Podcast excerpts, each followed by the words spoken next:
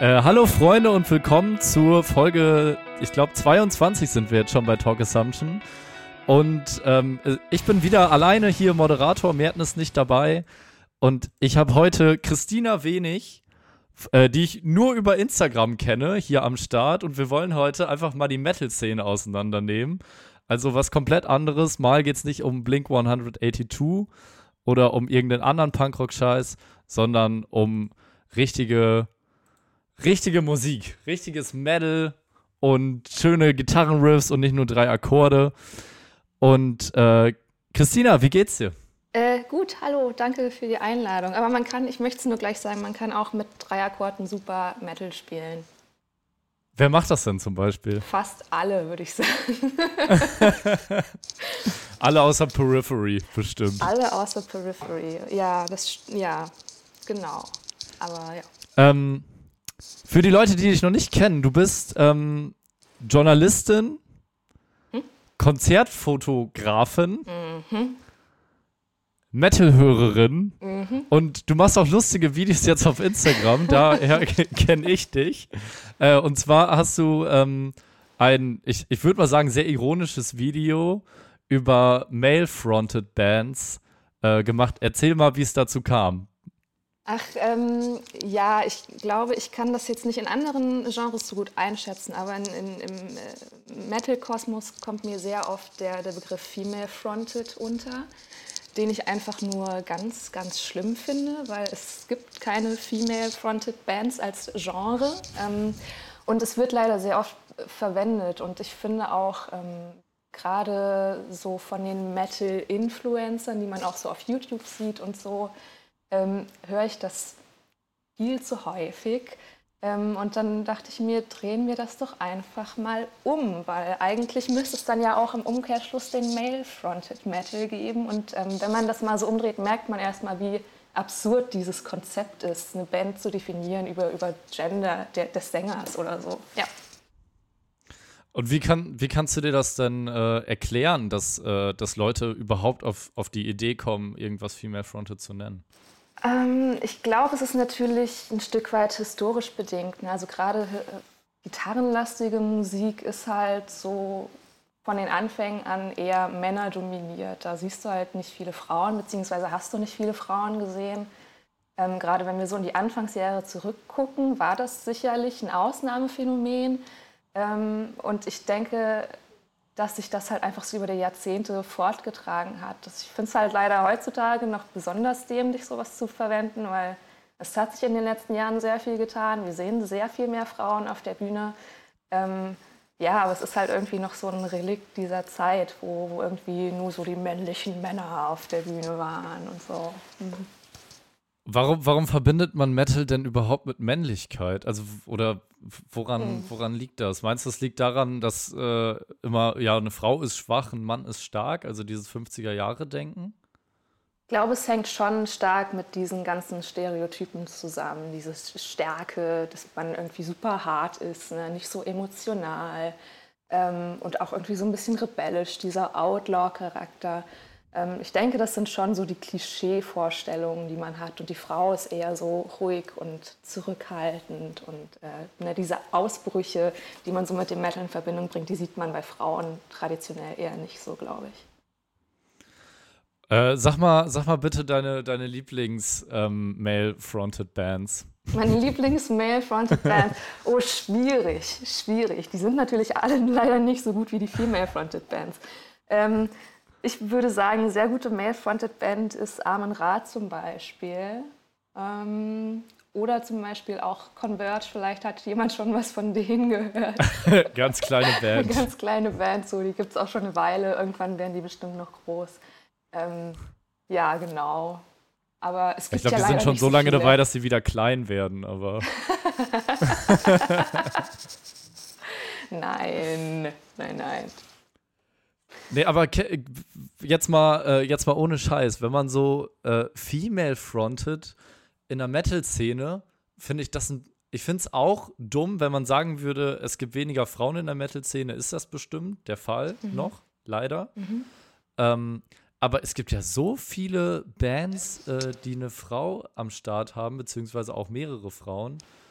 ähm, Arch Enemy, äh, Evanescence sind ja, das sind ja Riesenbands, die das ist ja Mainstream eigentlich, ne? Und dass man da auf die Idee kommt, äh, man das so klein zu reden, in dem das ein kleines Genre ist, äh, ist, ist natürlich ein bisschen lächerlich. Was, was ist denn äh, noch ein großes Problem an der Metal-Szene? Siehst du noch ein großes Problem? Da machst du jetzt natürlich die Büchse der Pandora auf, ne? Ja, natürlich. Ähm, also ich, ich würde, würde vorab vielleicht als Disclaimer sagen, ich finde das sehr wichtig, dass die Probleme, die ich in der Metal-Szene sehe, die gibt es natürlich nicht nur in der Metal-Szene. So, die Metal-Szene existiert nicht losgelöst von der Gesamtgesellschaft. Und ähm, die Probleme, die ich in der Metal-Szene sehe, sind einfach Resultate dessen, wie wir hier in unserer Gesellschaft leben. Und da ist natürlich ähm, natürlich Sexismus ein Problem, da ist auch eine gewisse Rechtsoffenheit ein Problem. Ähm, und ja, ich, ich, würde mir etwas mehr ähm, Fortschrittlichkeit und Offenheit gegenüber Fortschritt wünschen. Das jetzt erstmal ganz grob angerissen, ohne jetzt direkt zu sehr ins Detail zu gehen, ja. Ähm, und äh, jetzt gehen wir mal von der schlechten Seite weg zu den guten Sachen. Welche Bands äh, sind denn äh, so ein bisschen Oh, ja, wie hast du das gesagt? Offener. Gibt es da Beispiele für? Ähm, definiere, definiere offen. Auf welcher, auf welcher Ebene siehst du das? Im, Im, Sound oder in der, in der Attitude oder wie? Beides sogar. Oh. Meistens schlägt sich ja die Attitude auch in dem Sound wieder. Ja, das stimmt. Also ich meine, wenn es natürlich um den Sound geht, muss man sagen, es, es eigentlich ist Metal ja eine unfassbar riesige, vielfältige Szene. Und natürlich gibt es da diesen, diesen True-Kern, der gerne alles noch so hätte wie in den 80ern und 90ern. Aber gleichzeitig gibt es halt auch so viele krasse Sachen zu entdecken. Und es gibt halt ja nicht die Metal-Szene. Also es gibt so viele mhm. Subgenres mhm. und Subszenen, die auch gar nicht wirklich viel miteinander zu tun haben. Ähm, deswegen glaube ich, ist da die Liste endlos. Ähm, wenn wir jetzt zum Beispiel auf die Attitude gehen und vielleicht auch auf das politische Mindset, dann ähm, ist in den letzten Jahren ganz klar zum Beispiel Dawn Raid riesengroß geworden. Es ist halt, die sind halt mittlerweile das Aushängeschild des Red and Anarchist Black Metal, also wirklich linkspolitischer Black Metal, ähm, was ein riesengroßes Thema jetzt geworden ist, Gott sei Dank auch so. Ähm, und in diesem Kreis gibt es halt relativ viel. Es gibt auch zum Beispiel Femina School, das ist äh, eine zwei Frauen Black Metal Band aus den Staaten, äh, auch eine Transfrau dabei. So. Also allein deren Existenz ist halt schon ein, Statement, so, weil das ähm, nicht besonders, ich sag mal, verwurzelt ist in, in dem Genre, sowas da zu sehen. Äh, aber natürlich gibt es sowas auch schon länger. Heaven Shall Burn, eine der größten deutschen Metal-Bands, die sind natürlich seit über 20, 25 Jahren jetzt schon dabei. Ähm, also ich glaube, es gab es schon immer, nur hat es nicht immer genügend Beachtung gefunden, wahrscheinlich im, im großen Metal-Kosmos so. Über Heaven Shall Burn haben wir auch die letzten Podcasts immer wieder gesprochen. Ich weiß nicht, die schaffen es immer wieder so, so up-to-date zu sein oder so. Äh, woran liegt das bei denen? Ja, das ist eine gute Frage. Hm. Ich glaube, ein Grund, warum die so erfolgreich erstmal geworden sind, ist, dass die zwar eine politische Message haben, aber die nicht zu offensiv propagieren, sage ich mal. Also sie sagen auch, okay, es ist für unsere Fans total okay, wenn ihr einfach nur die Musik abfeiert und wenn ihr euch mit den Inhalten nicht so auseinandersetzt, können wir mit leben.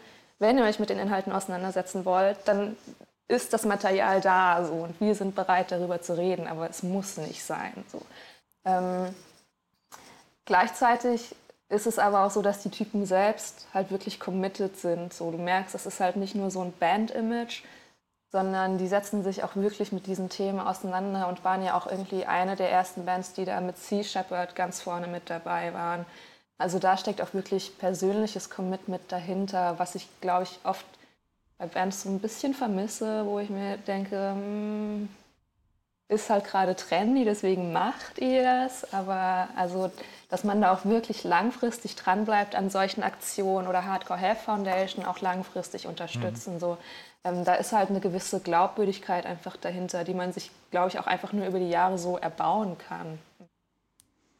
Stimmt, das äh, glaube ich auch. Äh, und dazu natürlich, dass man alle paar Jahre immer wieder das gleiche Album aufnimmt bei Heaven Shall ne? dazu möchte ich nichts sagen. Nein. No front an dieser Stelle.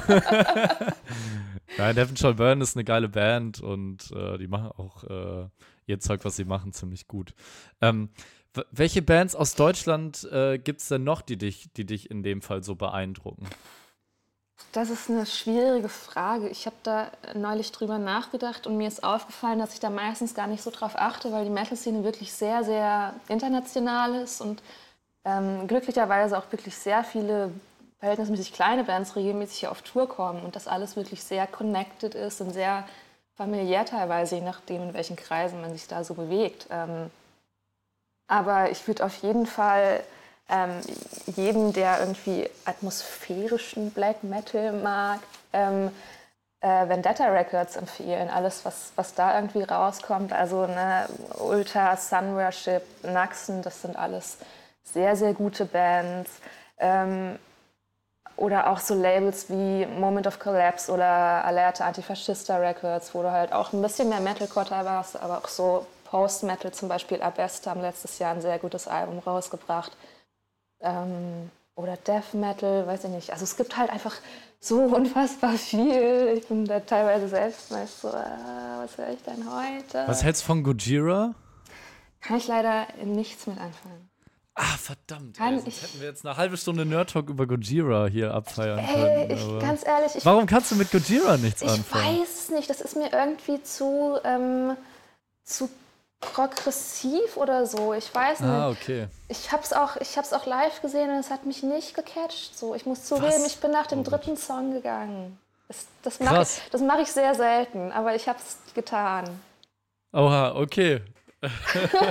ähm, alles klar, dann gehen wir ganz schnell wieder von Gojira äh, weiter. Ähm, was ist denn gut an der Metal-Szene generell? das ist, oh, oder was hat die Metal-Szene anderen Szenen voraus? Vielleicht auch. Hm, das, ich würde sagen, ähm, dass Metal wirklich in den einzelnen Sparten teilweise sehr viel experimenteller sein kann als andere Genres. Äh, das passt nicht so ganz ins Klischee, aber wenn man sich so ein bisschen in die Szenen reinbegibt, ähm, da passiert sehr viel und da sind auch sehr viele Überschneidungen, die dann passieren mit anderen Genres äh, so, so Crossover-Sachen, die ich halt wirklich innovativ immer noch finde. So. Also das ist irgendwie ein Genre, das es immer noch schafft, sich ständig neu zu erfinden. Äh, und das, also da muss ich ganz ehrlich sagen, dass zum Beispiel ähm, im Punk und im Hardcore, was ich halt früher so gehört habe, war ich relativ an einem Punkt, wo ich, äh, relativ schnell an einem Punkt, wo ich mich irgendwie gelangweilt habe, weil ich gedacht habe, irgendwie klingt ja alles gleich und irgendwie kommt jetzt nur die 20. Band, die klingt wie Hot Water Music und was brauche ich halt nicht so. Und äh, an, an dem Punkt bin ich im Metal Gott sei Dank jetzt noch nicht angekommen. Mal, mal gucken, wie lange es noch dauert. Das stimmt, es ist echt vielfältiger. Ähm, wo liegen denn die größten Unterschiede ähm, zwischen der, zwischen der Metal-Szene an sich und, und der Metalcore-Szene? Oder haben die überhaupt irgendwas miteinander zu tun? Was würdest du sagen? Ja, ja. Also ich, irgendwie ist es so ein bisschen so ein Paralleluniversum, was sich da geöffnet hat. Weil eigentlich dachte ich immer, da müsste ja so ein, so ein gemeinsamer Nenner da sein oder so ein Konsens oder so, ein, so, ein, so eine Basis, auf die man sich so berufen kann zusammen. Ähm, aber manchmal habe ich das Gefühl, das ist nicht so der Fall. Also ich finde ich find jetzt nicht, dass zum Beispiel Metalcore an sich nichts mit Metal zu tun hat. Ich finde, jedes Genre lebt davon, dass es sich weiterentwickelt und dass dann neue Strömungen entstehen und sich abzweigen und vielleicht auch irgendwie sich weiter wegbewegen. Ähm und es ist auch die Frage, wie wir Metalcore definieren. Also wenn man so in die 90er zurückgeht und irgendwie noch bei Earth Crisis anfängt und Snapcase und Disembodied oder weiß ich nicht, früher Hatebreed oder Converge würden bestimmt auch einige als Metalcore bezeichnen. Ähm, das ist natürlich noch mal was anderes als so dieser Mainstream Pop Metalcore, sage ich mal, der halt gerade sehr sehr groß ist. Was heißt gerade in den vergangenen Jahren schon, ne? Ähm, mit diesen melodischen Post-Hardcore-Einflüssen und so. Und da habe ich wirklich Probleme, mich da so reinzufinden, weil das Problem, was ich da habe, ist, dass da so ein gewisser Personenkult entsteht um diese Bands und da so eine gewisse Rockstar-Attitude oder eigentlich schon vielmehr so eine Boy Boygroup-Attitude entsteht. So, ähm, das ist so alles perfekt poliert und vermarktet. Äh, und es wirkt so künstlich und kalkuliert. Und das steht für mich halt im Widerspruch zur Metal oder halt vielmehr auch zu, zur, zur Hardcore-Subkultur. So. Ähm, und ich finde, dass man schon sieht, dass da irgendwie in den letzten, weiß ich nicht, fünf bis zehn Jahren, glaube ich, viele Bands gesehen haben, dass sich damit ganz gut Geld verdienen lässt. Und das ist dann halt der Grund für die, das zu machen. Also ich habe das leider auch ähm, in vielen Interviews dann so gemerkt, als ich in dem Bereich noch ein bisschen aktiver war, dass da diese Bands nicht wirklich was zu sagen haben. Da ist keine wirkliche Message, da ist kein Mitteilungsbedürfnis. Und eben auch diese musikhistorische Bindung zum Metal ist halt nicht da. So. Also deren Wahrnehmung fängt irgendwie bei Slipknot an oder vielleicht bei Hatebreed oder also Parkway mhm. Drive und diesen ganzen Core-Bands, die so klingen, ähm, aber alles so, was vorher kam und was den Weg quasi bereitet hat, kennen die nicht. Und das ist halt dann für mich auch so ein Punkt, wo ich denke, okay, es ist vielleicht wirklich gerade nur so ein Trend und ähm, ja, ich finde das halt sehr oberflächlich teilweise. Und damit tue ich mich wirklich schwer. So. Ähm, warum ist Parkway Drive eigentlich so gut? Das musst du Menschen fragen, die Parkway Drive gut finden. Magst du auch nicht? Magst du überhaupt irgendwas? Nein, Spaß. ich hasse, ja, ich hasse ja erstmal Ich hasse Musik, ey, ich, ich hasse, hasse vor allem auch gute Laune und Menschen. Ich hasse Spaß, ja. Und eigentlich bin ich auch nur Musikjournalistin geworden, um alle Bands schlecht reden zu können. Äh, kann man das da? Äh, erzähl mal ein bisschen was äh, über deinen Job. Ich glaube, das ist auch ganz interessant. Ähm, also du bist Musikjournalistin. Ich bin Musikjournalistin, ähm, studiert sogar, ähm, also, nicht, also nicht Musikjournalistin studiert, aber Journalistin mhm. studiert. Ich habe meinen Bachelor in Journalistik gemacht ähm, und dann äh, über Praktika und alles Mögliche da vor drei Jahren meinen Weg in die Selbstständigkeit gefunden. Ähm, und genau, habe irgendwie geschaut, also ich dachte mir, ich will möglichst viel Arbeit mit wenig, möglichst wenig Geld und dann bin ich darauf gekommen. Perfekt. Ähm, perfek perfekte Kombi auf jeden Fall. Äh, Hättest du auch gleich eine eigene Band aufmachen können. Das ist mein Plan B. Bin ja okay. noch jung, bin ja noch jung, hab noch Zeit. Eine schöne peruanische Panflötenband, ähm, male-fronted aber. Male-fronted, ja. Ich bin dann das Brain im Hintergrund. Das darf keiner wissen.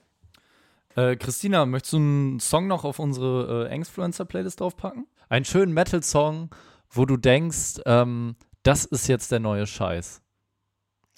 Ja, und zwar würde ich sagen, mach mal Imperial Triumphant. Ich habe leider vergessen, wie der Song mhm. heißt. Die haben letzte Woche den ersten Song ihres kommenden Albums veröffentlicht, was für mich bis jetzt das Album des Jahres ist. Also ähm, okay. Ja, Krass. vielleicht gefällt es auch dir als Gojira-Fan. Wieso ist es Prog? es ist, es ist Avantgarde. Avantgarde Black Es ist Avantgarde? Ja. Okay, es ist Yoko Ono. Kennst du eigentlich äh, von Yoko Ono Imagine? Von Yoko Ono Imagine. Ja, Imagine ist ja von John Lennon das Lied. Also ja. das äh, und nee. Yoko Ono hat davon eine super Coverversion nee. gemacht, im Avantgarde-Style natürlich, ähm, wie es sich gehört für Yoko Ono.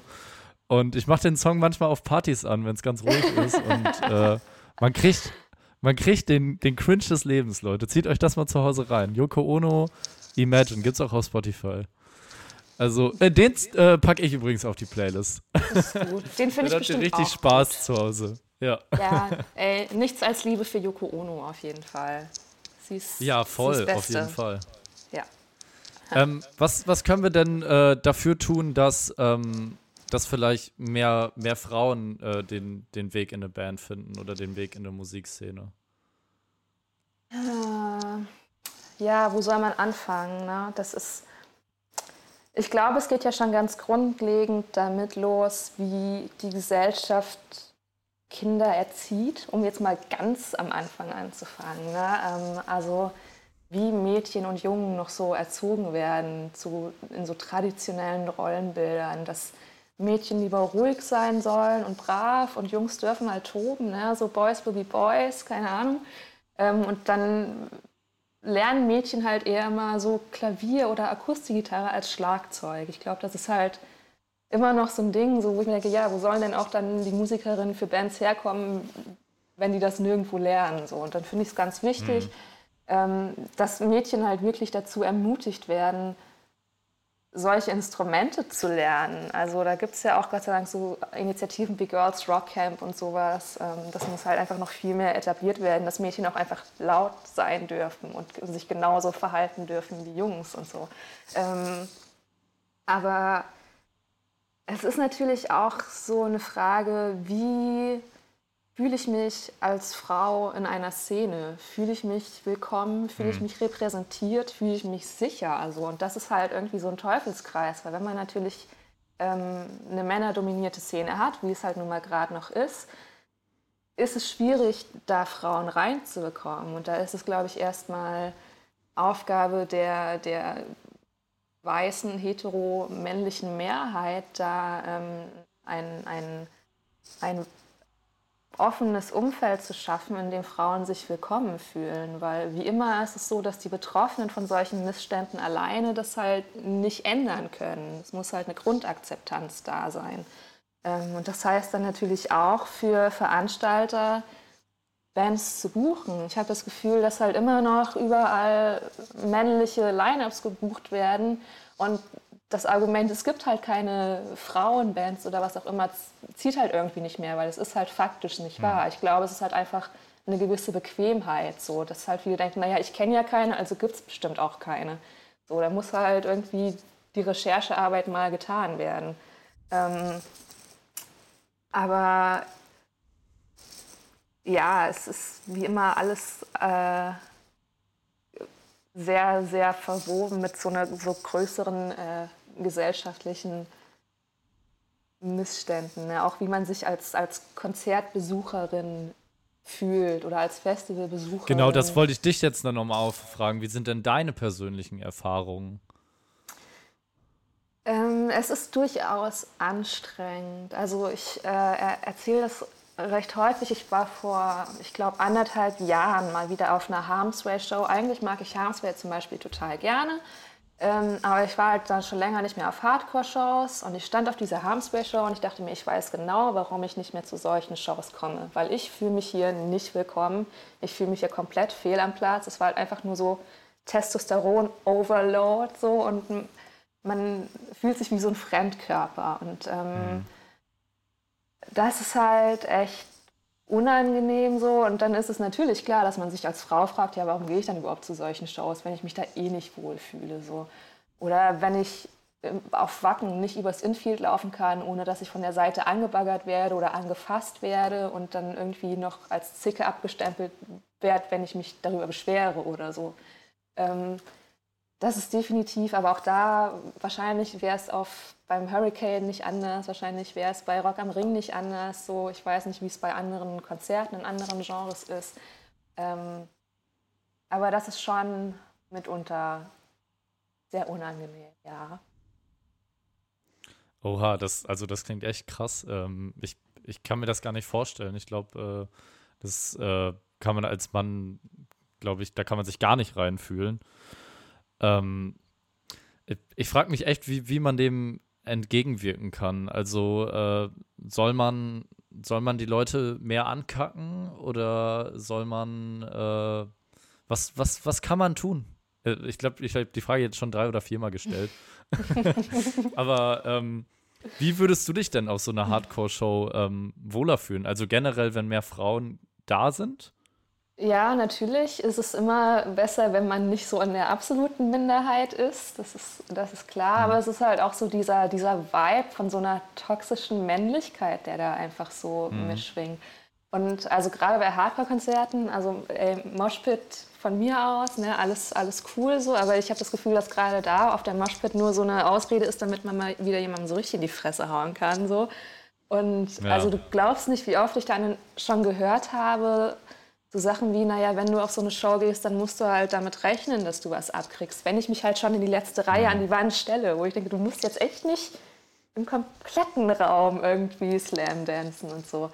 Ähm, also ich glaube, da geht es halt nicht nur um Frauen. Also ich möchte auch nochmal betonen, da geht es natürlich auch um People of Color, da geht es auch um die LGBTQI-Community. Das ist natürlich ja. jeder, der halt nicht straight white male ist, glaube ich, fühlt sich da so mittelwohl, muss ich ganz ehrlich sagen. Und das ist halt einfach eine Frage des Anstands meiner Meinung nach, wie man mit seinen Mitmenschen umgeht. Und das sollte nichts mit Gender oder Hautfarbe oder weiß ich nicht was zu tun haben. So ein gewisser Grundrespekt sollte halt da sein. Ich glaube, der, der fehlt halt oft bei solchen Veranstaltungen, weil Leute einfach weggehen und denken, jetzt lasse ich mal richtig die Sau raus und keine Ahnung, so. Ich glaube, das ist halt einfach so ein Grundproblem. Ja, vielleicht, vielleicht auch diese Profilierung mit, mit diesem, also generell so Härte zeigen und, und äh, in der Hardcore-Szene wird ja, wird ja schon irgendwo propagiert, dass, äh, dass alle da sein können. Aber wenn es dann so aussieht, ist es natürlich eher das Gegenteil. Ähm, wie äh, bist du eigentlich zur Konzertfotografie äh, gekommen? Also ich habe, das war tatsächlich ganz unspektakulär. Ich habe mein Praktikum, eins, mein erstes Praktikum nach dem Studium gemacht in den Online-Redaktionen von ähm, Musikexpress, Rolling Stone und Metal Hammer. Und mein Vorgesetzter da hat gesagt, ey, willst du nicht vielleicht auch mal Fotos probieren? Und hat mir dann die Kamera in die Hand gedrückt. Und dann habe ich relativ schnell gemerkt, ey, das ist eigentlich ganz geil so. Und ähm, dann habe ich das so als mehr oder weniger Hobby so ein bisschen weitergeführt. Ich finde, es ist irgendwie so eine ganz gute Abwechslung zum Schreiben, weil es was ähm, weil es irgendwie eine andere, andere Form der, der Kreativität ist oder die andere, eine andere Form, etwas festzuhalten. So. Und mhm. ähm, ich finde, das ist eine relativ schöne Ergänzung. Man muss nicht da sitzen und irgendwie drei Stunden überlegen, wie man jetzt einen Satz formuliert, sondern man ist halt einfach in dem Moment da und hält halt einfach nur das fest, was da gerade passiert. Und das ist ähm, manchmal ganz entspannend, sage ich mal. Bekommst du denn Anfragen auch von, von Bands und, und Künstlern, dass du die fotografierst? Das passiert auch, ja. Also da ich ja wirklich ähm, größtenteils in Berlin so ein bisschen so in dem Underground-Bereich äh, unterwegs bin, wie gesagt, da, da ist man halt irgendwie auch gut vernetzt und so und ähm, insofern passiert es oft, dass dann eine Band schreibt, ey, wir haben deine Fotos von Band XY gesehen und willst du nicht auch mhm. bei uns und so. Genau, ja, das passiert dann doch recht häufig. Mhm. Und äh, wollen die dir dann dafür Geld geben oder nicht? nee. Also ich würde ich würd die auch nicht nach Geld fragen. Das ist für mich. Also, also du hast dafür noch nie Geld genommen? Für, also wenn jetzt einfach nur eine kleine, kleine Band, die halt irgendwie vor 100 Leuten ja. spielt, die ich halt gut finde. Also wenn ich sie halt nicht gut finden würde, würde ich es halt auch nicht machen. So. Aber wenn ich halt eh sage, okay, boah, die klar. Band finde ich geil und ich möchte einfach gerne mhm. Fotos von denen haben, ähm, dann frage ich natürlich nicht nach Geld. So Geld können mir die Leute bezahlen, die es haben und die nicht darauf angewiesen sind. So, aber halt nicht die Leute, die halt irgendwie im DIY-Umfeld tätig sind. Nee. Das, das finde ich äh, eine gute Einstellung. Ähm, obwohl ich das jetzt mittlerweile immer so, und wir, wir scherzen immer hier im Podcast darüber, Bands müssen für alles bezahlen, aber alle anderen nehmen irgendwie Geld. Hat man ja so ein bisschen das. Ich weiß nicht, wie du das siehst, aber diese DIY-Szene ist ja immer so, wenn du Geld in diesem Genre verdienen willst, musst du dich quasi immer vor die Band stellen. Das heißt, du musst entweder Produzent sein, Fotograf, äh, ein eigenes Label haben, eine eigene Booking-Agentur, eigene PR-Agentur etc. pp. Wie siehst du das? Also ich glaube, dass es nirgendwo in dieser Szene einfach ist, Geld zu verdienen. Oh, ich glaube nicht, dass da mhm. irgendjemand zumindest, äh, wenn wir jetzt ein bisschen mehr im subkulturellen Bereich sprechen und nicht über Gujira oder so, ähm, da, da wird sich, glaube ich, niemand die Taschen vollstopfen. Ich weiß, dass halt wirklich viele Bands nicht so gute Erfahrungen gemacht haben mit so Manager-Persönlichkeiten oder so. Ich glaube, man muss da immer sehr, sehr vorsichtig sein. Und ähm, es ist immer ratsam, einfach so einen Kreis um sich zu, aufzubauen von Menschen, denen man vertraut und zu denen man eh schon ein freundschaftliches Verhältnis hat und nicht nur so ein Business-Verhältnis. Ähm, aber ja, ich kann es auch ehrlich gesagt nicht so richtig einschätzen. Also die meisten Bands, mit denen ich zu tun habe, die sind halt, die machen halt alles selbst. Die haben keinen Merch-Guy dabei, die haben keinen Fahrer, vielleicht gerade so noch einen Fahrer, aber ähm, mhm. so, die kümmern sich halt um ihren Kram alleine. Die machen vielleicht ihre Shirt-Designs noch alleine und keine Ahnung was. So, ähm, und das finde ich auch eigentlich immer ganz, ganz schön, wenn das so aus einer Hand kommt, irgendwie, solange es noch ähm, äh, umsetzbar ist für die Band vom Aufwand. Ja. Ähm, ich, ich wollte dich aber noch mal fragen, äh, wie du das generell in Deutschland einschätzt mit, mit der Wertschätzung von Künstlern generell. Jetzt, äh, jetzt mal auch in, in, in der Corona-Zeit ähm, wird natürlich auch immer gemeckert, ja, die Künstler kriegen nichts. Ähm, wie, wie findest du, werden Künstler wertgeschätzt und äh, oder werden sie nur wertgeschätzt, wenn sie selber Geld verdienen, indem sie Tickets verkaufen? Ähm, ich finde, gerade in Deutschland werden Kunstschaffende und gerade Musikerinnen und Musiker nicht genug wertgeschätzt. Ich glaube, das wird auch einfach nicht so richtig ernst genommen, was die machen. Ähm, also ich habe mich da beruflich relativ viel mit auseinandergesetzt, wie es zum Beispiel in Skandinavien, speziell in Norwegen ist. Ähm, wie krass Bands da einfach vom Staat auch gefördert werden, weil Bands wirklich als Kulturexport angesehen werden. Die sagen, wir fördern euch gerne, weil ihr fahrt ins Ausland und repräsentiert unser Land. So. Auch als Metalband. Das ist dann nicht diese komische, obskure Untergrundband, sondern das wird halt ernst genommen. Ähm, mhm. Und das ist, glaube ich, sehr viel wert. Und das ermöglicht den Bands natürlich auch, also so eine finanzielle Förderung, dass die sich wirklich auch viel besser aufs Musikmachen konzentrieren können, viel professioneller werden können. Und das passiert ja in Deutschland gar nicht. Also hm. Subkultur in Deutschland wird ja von, von ich sage jetzt mal, staatlicher Seite oder finanziell fast gar nicht unterstützt. Ne? Also diese das bisschen weniger. Förderung, die, die was einzigen, es gibt, ja. Ja, ist ja auch mega Initiative schwer zu Musik Create Music und das war es eigentlich schon. Ne? Ja. Create Music kennst du wahrscheinlich nicht, aber die sind in NRW. Mhm. Ähm, aber Initiative Musik kennst du natürlich. Äh, Werde ich auch noch mal eine ganze Folge zu machen, glaube ich, und verraten, wie, wie das geht da und wie man sich da äh, bewerben kann. Ähm, die übernehmen zumindest dann äh, 40 Prozent der Albumproduktion, aber du musst mindestens 10.000 Euro ausgeben. So. Also das äh, wow. äh, musst du schon machen. Ja, es ist äh, schon immer eine Hürde, die man als Band äh, dann tragen muss, vor allem in finanzieller Sicht.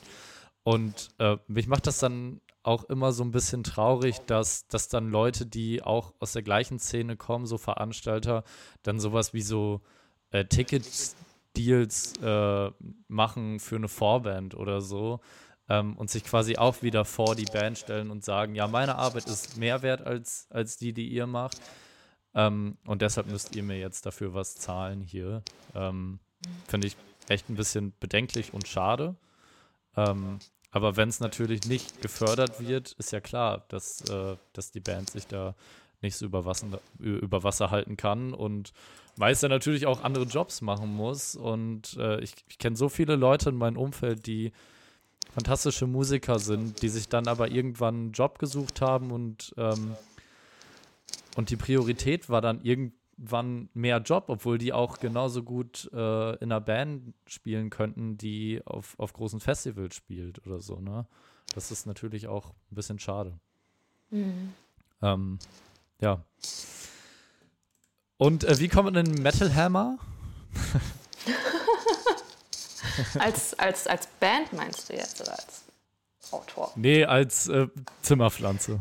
Als Zimmerpflanze ist das ganz einfach. Schreibst einmal eine kurze Bewerbung mit Fotos und dann äh, bist du schon drin. Perfekt. Nee, natürlich als Band. Also, ähm, wie kommt man da rein? Ja, Im Idealfall schreibst du eine Promo-Mail an die Redaktion.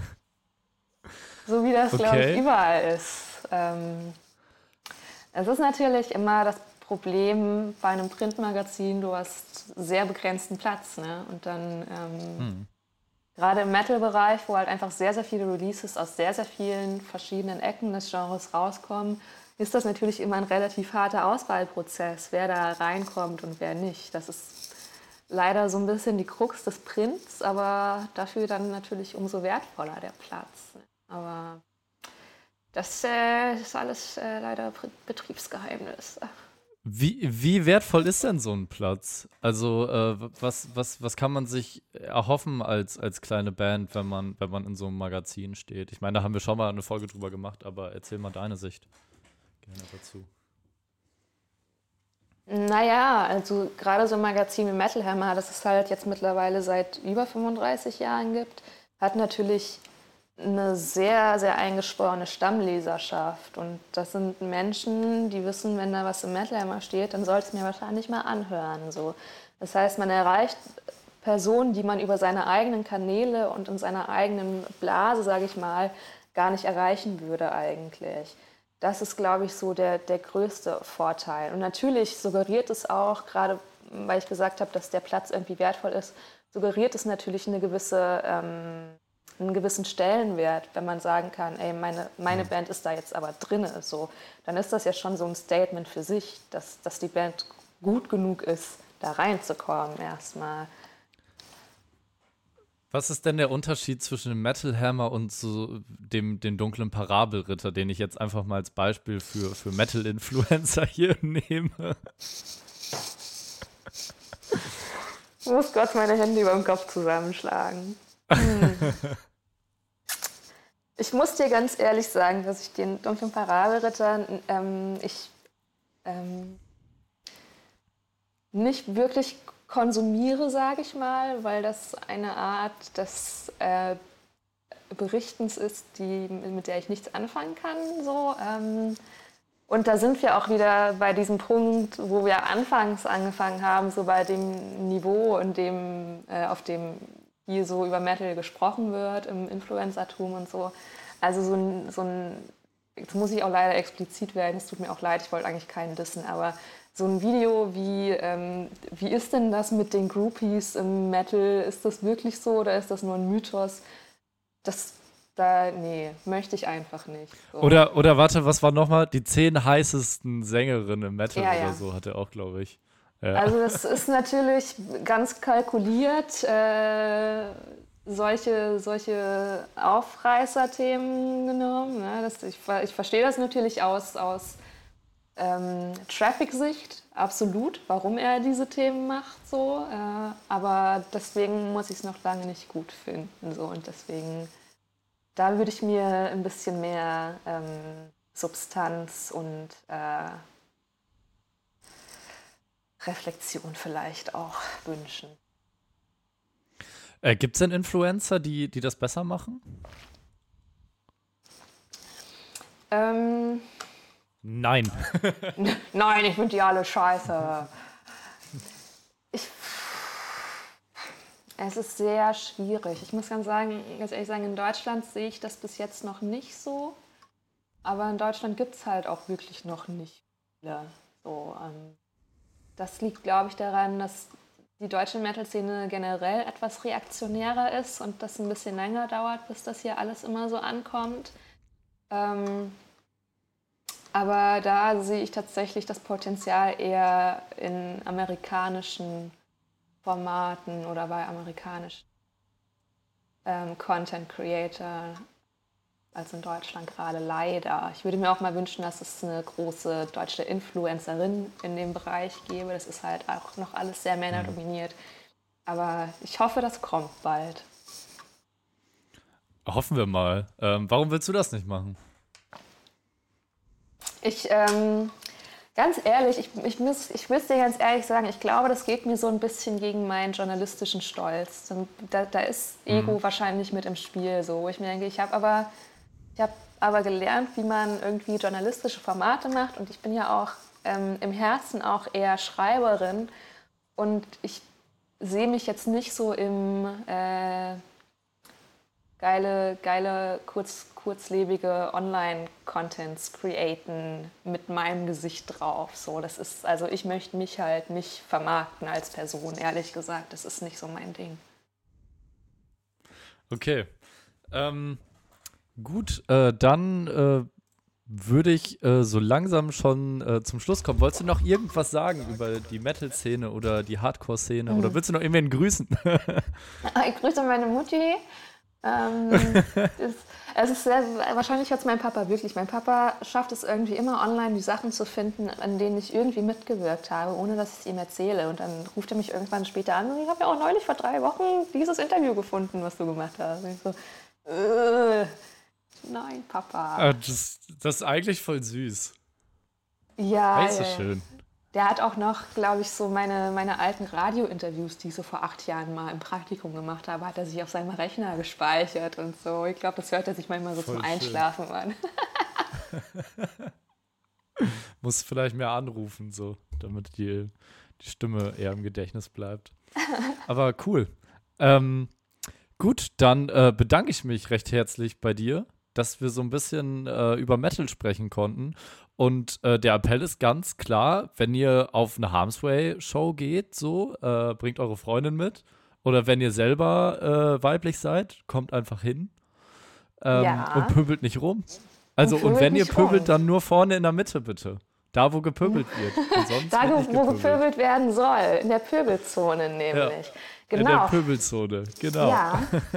Aber auch das, siehst du, da okay. sagst du nämlich nochmal ein Stichwort, ne? Apropos Freundin mitbringen, weil das wurde mir nämlich auch schon gesagt, dass ähm, also wirklich von Leuten, die selbst in, im Hardcore und Punk verwurzelt sind, wurden mir dann so Sachen gesagt wie Frauen, die auf Hardcore-Shows sind, sind ja entweder A, nur Frauen, die von ihren Freunden mitgeschleppt wurden, oder B, Frauen, die jemanden in der Band flachlegen wollen.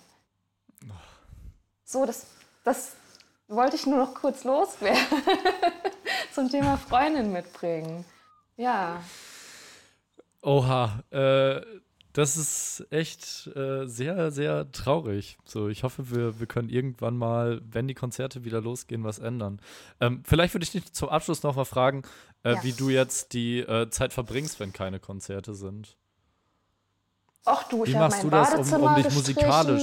Ähm, ach so, ja, das ist auch natürlich gut. Nein, aber ich meine jetzt äh, auch musikalisch. Ähm, was hältst du von Streams?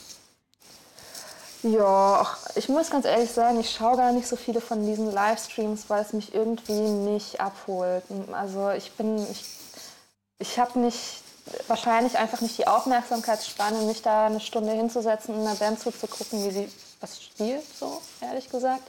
Ähm, aber ich kriege ja Gott sei Dank noch meine ganzen schönen Promo-Mails so und deswegen bleibe ich Gott sei Dank auch so up to date. Wobei ich, ich weiß nicht, wie es bei dir ist, aber ich höre aktuell einfach sehr viele alte Sachen. Ähm, mhm. Und so zum 50. Mal Nine Inch Nails und so. Ähm, weiß Geil. ich nicht. Ja, also ich finde Ich habe äh, letztens angefangen, äh, The Offspring zu hören äh, jedes Album durchzuhören. ähm, desperate Times, Desperate Times, Desperate Measures. Ja, ja, ja, klar. Aber ist eigentlich gar nicht mal so schlecht. Also die haben gute Alben. Ähm, und man, man hatet immer so voll auf Bands, weil man immer nur so mit den Hits zugedröhnt wird. Aber die haben ja. auch noch ein paar andere gute Sachen auf den Alben. Deshalb, äh, Leute, hört Alben. Hört Alben. Das Album Und, ist nicht tot. Äh, ich hab, Nee, das Album ist echt nicht tot. Und ich habe mir heute die äh, Dokumentation von Finn Kliman äh, angesehen. Ja. Über das Album, was er veröffentlicht hat. Hast du die auch schon gesehen? Oder? Da bist du auch raus, so Popmusik ist. Ähm ich höre voll viel Popmusik, aber halt so richtig Pop-Popmusik, ne? Also Ariana Grande represent, sag ich mal. Nice, nice. ist nicht meins, aber ähm, auf jeden Fall beste Musik, wo gibt. Wo gibt auf okay, der Welt. Äh, ja. Dann würde ich sagen, Leute, äh, ciao und bis zum nächsten Mal. Danke, Christina. Danke auch.